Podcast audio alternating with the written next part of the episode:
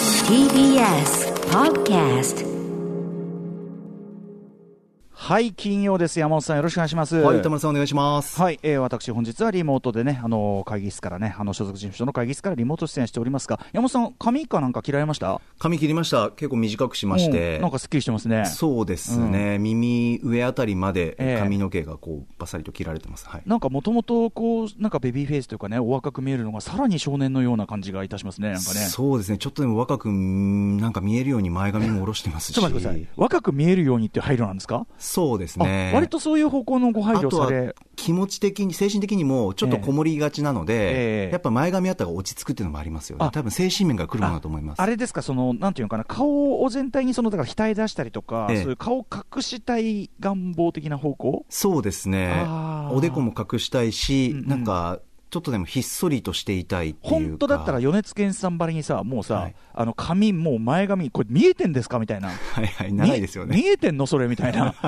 米津さん、俺、いつもさ、目を悪くしますよって、ね、 視界がねこうやっていつもかかってるけどさ、うんあんぐらアーティいスティッ、クうんあんぐらい、やっぱり本当は行きたいぐらいのね。あの、この仕事じゃなかったら、許されるならば、うんいけるとこまで伸ばしてみたいなというのもありますね。私のさそのサングラスとか、ええまあ、帽子かぶったりとかさ、はいそのやっぱりその顔に何かしらこう加工を加えてるというかさ、ええええまあ、今、マスクっていうのもありますけど、アイテムというかあのーやっぱ同じ感覚、分かりますよ、僕で言うサングラス、それはやっぱし。あーこうね、そあうかんまり素顔もろ出ししたくないみたいな、ええええええ女性でもね、その例えばさ顔のさ形とかにコンプレックスある方は、はいずっとこう顎のラインまでこう隠すようなこう髪型とかして、まあ、それで小顔に見せるとかさ、あーいろんな工夫をされてるじゃないですか。そうですね、フェイスラインで。まあ、だからうんうんうんそ、の山本さんにとってはそのアナウンサーとしてはい許されるライン、はい。まあ、そのあれでこう前髪下ろしみたいな。そうですね、できることとしてはその一手 かなってその一手いうことですよね。あそうですかそうですかあとはマスクして、うんで目が悪いので、今、コンタクトレンズなんですけど、ええコンタクトレンズ外してる時はもう普通の眼鏡うんうんで、かなり分厚いレンズで、あそうかそうかだから車内歩いても、うんなかなか気づかれないスタイルが好きですね。なるほどね、うんあのテレビでの山本さんしかねあの拝見したことない人だと、そえのえ格好もね、イエルエールズムだし、下着同然の格好で、だから もう、もう、もう分かりませんよね、そのパーソナルを知らない人はね、そうなんですよなね。なんか裏方さんかなみたいなさ、そうなんです。本当にそう思われてるみたいで。うん大道具さんかなみたいなさはい。本当に名乗らないと気づかれないというパターン結構あります分。かります、でもその心地よさですね。そうですね。うん、なるほど、なるほうど。んはい。ということで、お元気そうで何よりでございます。 ありがとうございます明日からめっちゃね、明後日からか、なんかすごく明る暖かくなってくるんですものね。そうですね。いよいよという感じうで。んはうい、んちなみに私ですね、ちょっとあの今週末中にあれをしてきます。えーとあれワクチンの第3回をああ、そうですかして。こようかという感じになってまして、ええ割と早めに今回は取れたんで、うんうんあのみあまあのじ自分のためもありますし、皆さんのね、あの周りにあれするためもありまして、早めにちょっとやってきますんで、はい週明けにはね、ちょっとその様子どうだったかみたいなね、副反応とかあんまり出ないといいなとは思ってますけど、そうですねはい、うん世界的にはまだまだ騒然とした中でお送りしておりますがと、はいえーいうとこです、えーちょっと先週、山本さんとしたオープニングの話があまりに楽しくてですね。 私もです。はい、それを受けて、ちょっとまた私も余計なアクションを 一一アクションを起こしてしまったのえでえ、そんな話から始めさせていただければと思います。アフターシックスジャンクション2月25日金曜日時刻は6時4分になりました。ラジオでお聞きの方も、ラジコでお聞きの方も、こんばんは。 TBS ラジオキーセーションにお送りするカルチャーキュレーションプログラム、アフターシックスジャンクション、通称アトロクです。パーソナリティは私、ラップグループ、ライムスターの歌丸です。本日は、ライムスター所属事務所、スタープレイヤーズ会室からリモートで出演しております。そして TBS ラジオ、第6スタジオにいるのは、はい、金曜パートナー TBS アナウンサー山本隆明です。いや、さっきさ、ええずっとあの直前まで打ち合わせしてたじゃない、はいあの俺ね、危なかったのよ、あのいつも毎週、このスタジオでこうやるときに使っている大きな大きめの表示のはいデジタル時計があるんですよね、でそれでこう秒数に至るまで、その放送とバシッと合わせて、はいまあ、やってるわけですけど、ええこれがね、ジャスト10分遅れてた。ええかなり、危ない遅れ方なのよ、ジャスト10分、放送間際って怖いな。そう、れだはから47分だと思ってたのが、57分だったのよ、あらららららこらら。れ怖いでしょ。怖いよ、ドキッとしするな。かも金曜日って、このはい後ムービーウォッチメンあるじゃない、そうですねムービ映ー画ウォ表ッチメンの時間間隔測るのが、もうこれ、そうだよ。ないと、ま、めちゃくちゃ、だから危ない、時計こっちのこれバックア時計もバックアップ用意しとこう今度ねラジオとなん一緒でにそんなことになっちゃったんでしょうね。怖いですね。いや、なんかだから、すあの事務所内になんか破壊工作員いんのかなと思 って、サボタージュが行われたのかなって。そんな潜入があるの怖いなうん気をつけてください。あいつ怪しいぞみたいなね、あ新井さんが怪しいぞみたい嫌な、な空気になりそうだ。 あるかもしれないけど、ははいい、そんな中ですね、はい先週ね、あのー山本さんが、まあ、コロナのね、そのお休みから復活されて、はいで、久々に何してたんですかって言ったら、まあ、うん映画見てましたと。で、そのはい映画の見方がまたね、すごい独特というか、非常に、私的には、ああ、なるほど、 その手があったかというそう感でじすで。よ。えー、とわ私が過去、映画表をやってきた、その年間ベストランキングみたいなものの、はい見てなかったやつをはい。潰していくというかね、そうですね、まあ、毎年、年末に歌丸さんがこれまでも何年もですね、ねえその1年間で見た映画のランキングをつけると、そのランキングを見て、これは見てないっていうのを味わい尽くしていたといううん過ごし方。ね、で先週お話ししたのは、その There Will Be Blood 2008年、ん2008年の2位みたいな、 2008 2007年、 2007 2007じゃないでしょ、2007は始まった年だから、2008の2位とかじゃないかな、そうですねとはか、いうんあとスペルっていうね、サムライミの、はい現代はあの私を地獄に連れてってというね。そうですね。あの映画のエンディングでさ、バーンってさ、バーンって終わった瞬間にタイトル、私を地獄に連れてって、ドーンっていうさ、あれが効きてるよねって話とかね。そうですね。ゼオイルビブラットは2008年の、お歌丸さん2位にされていますね。スペルは2009年、うん7位にされてます。はい。でね、あの話したのがめっちゃ楽しくった楽し、しかったお自分でも、自分でもちょっとこう、なんていうのかな、あここまでスルスル出てくるかってぐらい、ゼロイリビブラッド、だってもう10年以上は見返してないの本当びっくりしました。頭の中どうなってるんだろう、この方と思いました。 10年以上見返してないのに、 昨日見たかおのように前のミルクセーキをなんてやってて、 でね、その、さらさらやったのはいいんだけど、はい俺の中の脳内上映は完璧なんだけどすご、いっすねあのー、まあ、10年以上見返してないし、俺はあんなの危機としてやっちゃったけど、本当かなと思って、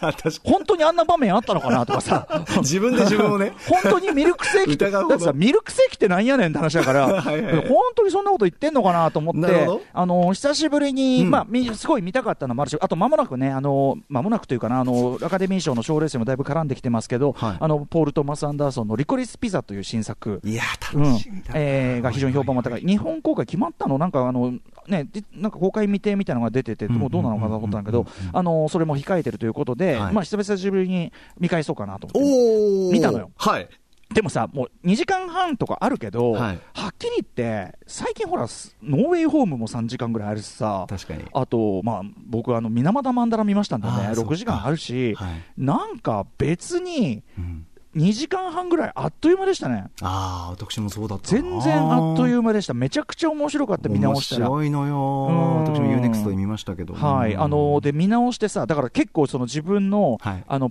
ばダニエル・プレインビューさんものまね、うんうんうんなかなか正確意外と正確だったぞと、そうそうそう。 ね、いうのも分かったし、あとやっぱポール・ダノ、ポール・ダノうんうがん、ポール・ダノを演じる、まあ、あれ、そう、すっかり忘れてたんだけど、双子なんだよね。あではいはい非常に不思議なキャスティングっていうかさうん、彼だけは年を取らないしうんうんうんうん、その、で、全く同じ顔をした兄弟確かがにね、言ってみれば、そのポール・ダニエル、あのね、そのそのプレインビューさんうをん、その彼のそのさ、あの、後のその、イーさん、んイーさんでね、うんあ、イーんイーさんでいいんだっけあの、牧師、神父になってい牧く師ねはい。そうあの彼のその牧場のところに導く、要するに2人がふぐこう犬猿の中になっていくきっかけを作るのが、そのその後全く物語上には姿を現さない、全く同じお顔をしたはい。お兄さん。で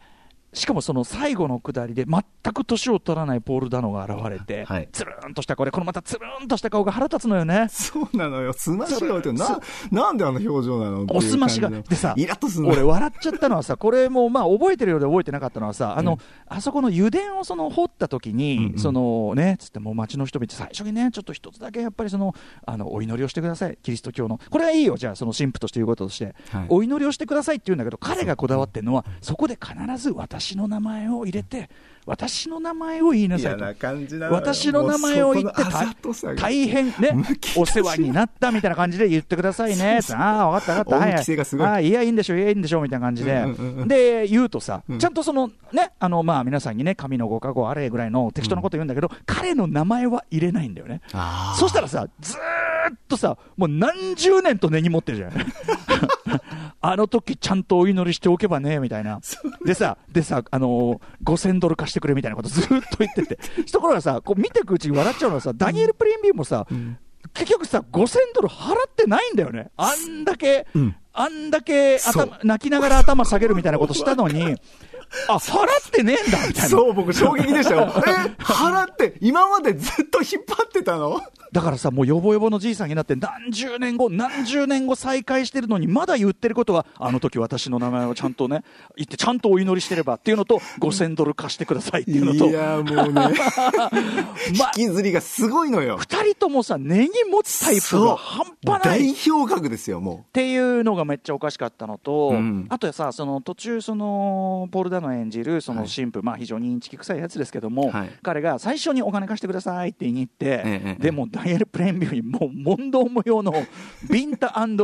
ビンタ泥沼に顔つけられっていうさう。い帰り討ちに会うとこからじゃないすごかったですもうもうね。何にも会話も何にもなしお 金お金貸してくれます言うことねお金貸してくれますかビーンバチーンビシャーみたいな そうで二人の喧嘩ストーリーでださもう顔泥だらけにしながらさ家の食卓で無然としてこうさ、いや座ってるとことか笑うんだ けど笑っちゃう笑っちゃ。そうこでさそこに行くところで、んうんあの非常に印象的なこの映画の中全体の中でも非常に印象的な、あの水たまりになってるっていうかあれ石油なのかなそのと水たまりになってるところにはい空が映っていて、はい。要するにそのう天天空の世界が地面にこう落ちてこう映じていてそこの道を彼が行くというショットがあって、うんうんそこもすごくこう暗示的っていうのかな。おだから暗示。うんそうだねそのなんていうのまあて天上界はなんだろうねその地にあるというかわからないそのいろんな読み取り方できるかもしれないけどすごい明らかにめちゃくちゃこの映画全体の中でも作り込んだショットがあってまあ、それのちょっと意味とかあれするのもそうだろうしあと最近ねあのポルトマス・アンダーソンのあの作家本というのかな結構大判なんですけど、ええが最近出たんですよ。へで、あのまあ、それを読みながらとかだとすごい勉強にで思ってみれば、はいこの原作が「石油」というタイトルのね「オイル」という小説で非常に長大な小説なんですけど、はいアプトン・シンクレアさんという方書いた小説で、まあ、社会主義者でね、はい。であのアプトン・シンクレアさんという名前僕あのマンクという作品あのネットフリックス映画解説した時に、ええあの話したと思うんですよね、んうんアプトン・シンクレアその社会主義の人がこう演説しているところをそのマンクマンキーウィッツさんがその市民権の脚本を書いたマンキーウィッツさんが見かけるというかはい。でやっぱそのアプトン・シンクレアのその石油というのからその市民権の脚本で非常に影響を受けているとも言われているので。はいあのまあ、そういう描写があるんですけどまさにそのアプトン・シンクレアさん原作が一応石油なんだけどただゼビリベ・ブラッドというこの実際に映画になったものとその石油かなり僕読んだんですけど元の石油も長大なやつをその映画読へむ時ーおにーすごいですね。であの結構変えてるのねやっぱりへーそのやっぱりそのダニエル・プレーンビューさん人の個人の毛,、ね、毛毛質というか、うんうんうんそこに完全に絞っててその俯瞰した歴史的背景みたいなものは例えばあれだけ石油が必要になってくる背景っていうのは当然モータリゼーションっていうか、うんうんうんうん車のその普及であったりとかそはのいロサンゼルスが都市として成立していく、うんすぐそばでロサンゼルスがあって、うんうんロサンゼルスの成立っていうのは当然あるんだけど、ええっていうのはあくまで背景として匂わせる暗示するにとどめておいてあうんうんうんくまでその,、まあ、そのダニエル・プレインビューさんとそれと敵対する、まあ、言っちゃえばそのなんていうのかな悪魔的なメフィストテレ的なその誘いをかける人物でもありというような、うんうんうんあの神父ですねポール・ダノとポーこルの2人の関係に絞ってて、そのなんていうのあーアプトンシーンぐらいの石油からここへの置き換えみたいなのもすごく面白かったそのメイキングもにもすごい詳しく書いてあったしへーあそうだったそうだった思い出したし。はあとね、途中あの、弟と名乗る人物が出てきて、またそうでそすれねがいろいろね、こうこじれていくきっかけにダニなりエルまのすけど弟と名も、乗る。うんその弟がのことをダニエル・プレインビューが決定的に疑う海辺のシーン、はい。印象あ的りますねうんあの海辺のところで覚えてらっしゃいますかね、うんあのおヘンリーが、その弟と名乗る男名が、乗る男うんあの体育座りして、してる。でこう顔をうずめるっていう、非常に印象的な、あーあったあったあった。絵がありますよね覚えてる覚えてるあれはですね、はっきりモチーフにしている絵があるんです、え絵画があるんです。絵画でそうですでそれについてのこの解さ解しあのなんていうのか解説であるとかもそのあの最近出た結構大盤の興味深いポール・トーマス・アンダーソンの,、はい、あの映画本に初めての彼の研究本なんですけど、えー研究はい、それが出たんで、へえはい、ちなみに、えー、とポール・トーマス・アンダーソン新作「リコリス・ピザは」えー、と初夏に公開予定ということでね、はいまあ、あーじゃあのアカデミー賞タイミングからちょっと遅れちゃいますけどちなみにあの主演してるのはあれですからねあのハイムのあの高橋義明さんとかも紹介してる音楽グループ、はいあの女の人3人姉妹のさ、はい印象的ですよハイム覚ハえてイるハイムの人です、えーそうなんです、つまりハイムの一人そうハイムの一人です。えーでそうなんだ。ということは、つまり、あの我々みんな大好き、サンダーキャットの、えっと、ドラゴンボール・ドゥーラグ」あの名作ビデオの終わり間際ですようやく、あのサンダーキャット君がですね「ドラゴンボール・ドゥーラグ」を抜いて女性にアタックするも全員からあの警察呼ぶわよとかいろんなこと言われてきた、そのサンダーキャット君に最後ようやくこうなんかちょっとこうああら、うん、ままんざらでもないわねって人が出てきますけどあのそこのくだりに出てくるのはあれハイム姉妹ですからあ、そう、出演してるんだ。出演してるんですあ、あそういうそうなんですよね。てていうか、ハイムのビデオを、そもそもミュージックビデオをポール・トーマス・アンダーソンが撮ったりしてるんで、あ、そうでしたっけ、はいはいおおしゃれね。そうそうなんですそうなんですよあもうそうか、そうか。そういうのがあったりするんでねへ。ーはおしゃいきさん言ってたな。なので、まあ、めちゃめちゃ楽しみですよね。そして、ゼアウリ・ビー・ブラッド、まあ、面白いかった。やー、これもうでね。そこから派生して、そのいや山本さんはそもそもポール・トーマス・アンダーソン絶対合いますよと、うんうんうんで特に次見るなら、はいファントム・スレッドじゃないですか、同じダニエル・スレッあのベイルズの、ええダニエル・デイルズが仕立て屋でファ、ントムスレッド見ました。あ見ました、はい。あれーあれは大好きです。恐怖のイート映画でもあるじゃないやっぱイート映画でもあるし、ある意味うんもう主人公の人間性が最高なのよそうだよ愛ねせるな、あの人もな。ね、ダニエル・デイ・ルイス がさ、あの鬼 鬼役作りをしすぎて さ、あの副職人のところに何年もさ、弟子入りしてさ、はいはいでさあの、 役作りしすぎて疲れちゃって、もう役者辞めるって 言ってるって、あのいやあの、そこまでしないでいいです。すっごいの、笑っちゃうよみたいなねもうはいいろいろ見てますよ。だからまだ楽しみ止まらないですもあん。で次々とで、そのさ、あのそのシリーズはまだ続いてるんですよね、山本さん、何見たんですか、そう今週いやは。ー、ちょっともうね、これはっていうの、悲しき獣。これ、出ユまーネしクたストで見ました。私のね、あれですか、えー、とランキングで言うと、えーっと、これ、悲しき獣は、えーっとね、えー2012年のシネマランキング7位。ナホンジンさん、ナホンジン監督、ね、チェイサーとコックさんは僕大好きなんですおうおうおよ。うだからこれだけ抜けてた。あーだかそうならんだ田丸さんありがとう。あれは悲しき獣まあ。最高でしょ最高だ。もうね、全部最高なんだけどね、まずね、チェイス、うん追いかけ合い、もう追われてあのさ、あのシーンは、だ、もうすごいわあ。もう、あのさもうね、中盤ね、飛び切り。結構ゆったりっていうかさ、結構静かな感じで進むんだけど、そう、あの緩急も最高なのよ中盤あるポイントからいやほんと加速がね、加速だとよんね。でもねえシーンですよ、あれ。とんでもない 加速だよ俺もねう。チェもうね、追い、追いかけられるシーン、逃げるシーンで俺もう群抜いてんじゃないかなってうんわかるわかるカット割りも凄まじいのよ。最高スだよねピード感といい、使う武器といい、んなんかもう泥仕合感と いい。いやーもう、え、ここで止まるのと思ったら、もっとまだまだみたいな。あの、許してくんないんだよね。ずそうーっと。あの、あのさ、その、まさに加速 が、加速が、ずーっと、ずーっとその、そのずーっと溜めて溜めて溜めて溜めてを続けてきた映画が、ついに走り、文字通り走り出す瞬間の、うんあの瞬間にさ、音楽がさ、あの、トントントントントンってさ、えーあの、パーカッションがすごい来たそうやばいんだよね、もう。 BGM 使いもう最高。やばいよねこれね、中国でタクシー運転手をしながら生活苦しいっていうグナムがいて、うんで、ある時、請負殺人引き受けて、えーっと、韓国、ソウルに向かうんですよ韓。国に出稼ぎに行って帰ってこない奥さんを探しに行くというね、もも込みでもう込みそうそううんそう、そこの入ってる。で、どうなるかって。ここでさそのいわゆるその朝鮮族と言われるさその人たちその中国の